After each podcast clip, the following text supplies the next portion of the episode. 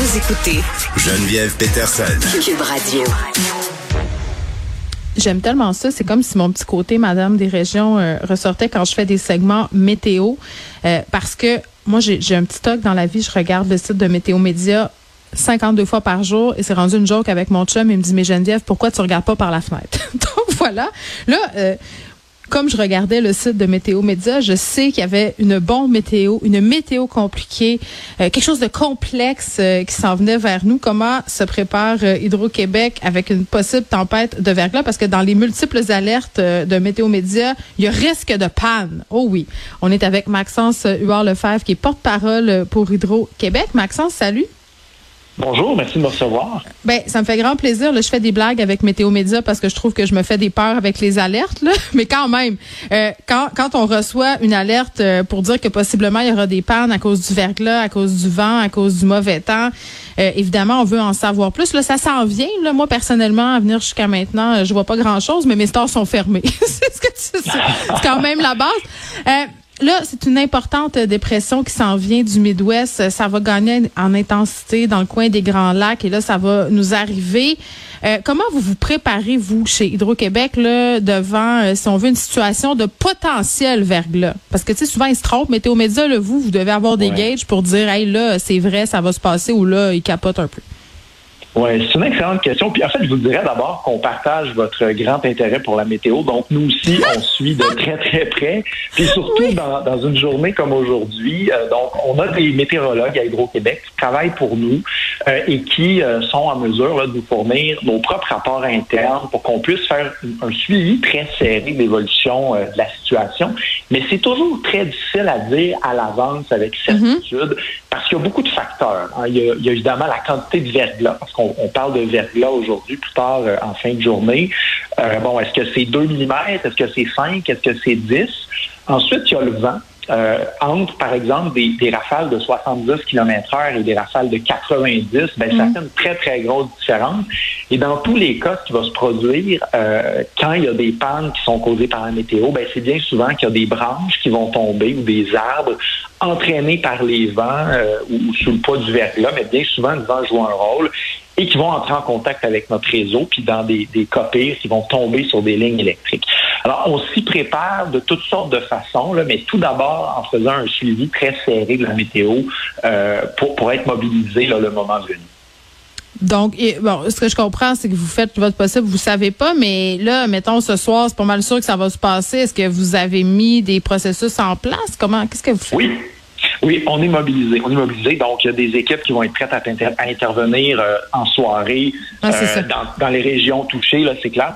D'abord, hein, il y a toujours des monteurs de ligne euh, qui travaillent au, au Québec, là, puis il y a des gardes également, un système de garde, donc dans toutes les régions. Euh, il y a des, des monteurs qui sont prêts euh, à, à- à intervenir sur les lieux d'une panne.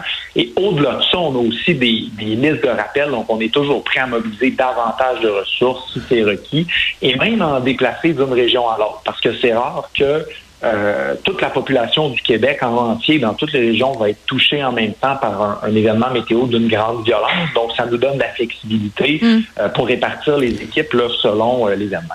Oui, parce que M. Huard Lefebvre, on a quand même un traumatisme collectif suite au grand verglas. Je pense que c'était en 98. Là, on se rappelle à quel point ça peut faire du dommage. Moi, je me rappelle que dans le centre-sud à Montréal, c'était noir. Là, dans, il y avait plus rien. C'était comme une fin du monde. Oui, oui, oui. Et si je peux vous rassurer, en 98, il était tombé là, aux pires endroits 110 mm Ah, de verglas.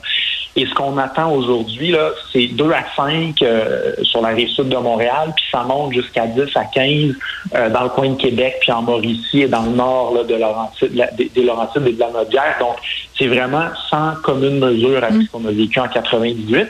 Et la, la grande différence, c'est qu'à ce moment-là, il y avait tellement de verglas que ça avait affecté euh, les lignes de transport. Donc, quand vous voyez là, sur le bord des routes des structures de métal, hein, des pylônes qui soutiennent des lignes à haute tension, c'est des, des structures qui sont très résistantes. Et malgré ça, dans les années euh, 90, en 98, il y a à peu près 1500 pylônes qui s'étaient écroulés sous le poids du verglas. Donc, ce à quoi on peut s'attendre euh, pour euh, ce soir, là, si la météo euh, se concrétise, puis bon, selon les différents facteurs météo dont je parlais tout à l'heure, mais on peut penser davantage au réseau de distribution.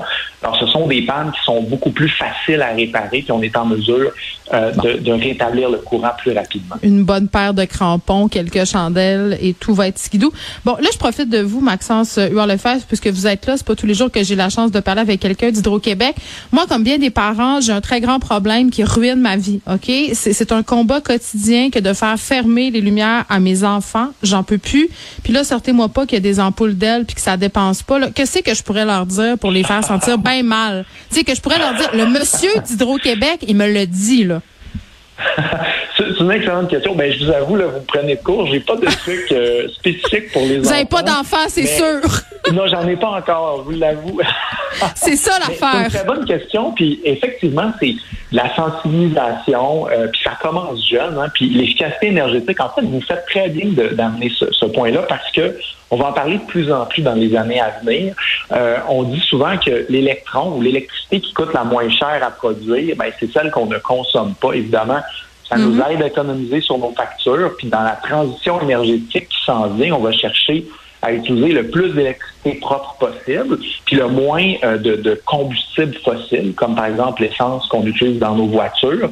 Donc, l'efficacité énergétique, ça va être important. Alors, mm. ben, chapeau, vous faites bien de, de sensibiliser les jeunes tôt. Quand ils vont me faire ça avec leur, part en, leur paille en métal, je vais leur dire commencez par fermer les lumières, puis on s'en jasera.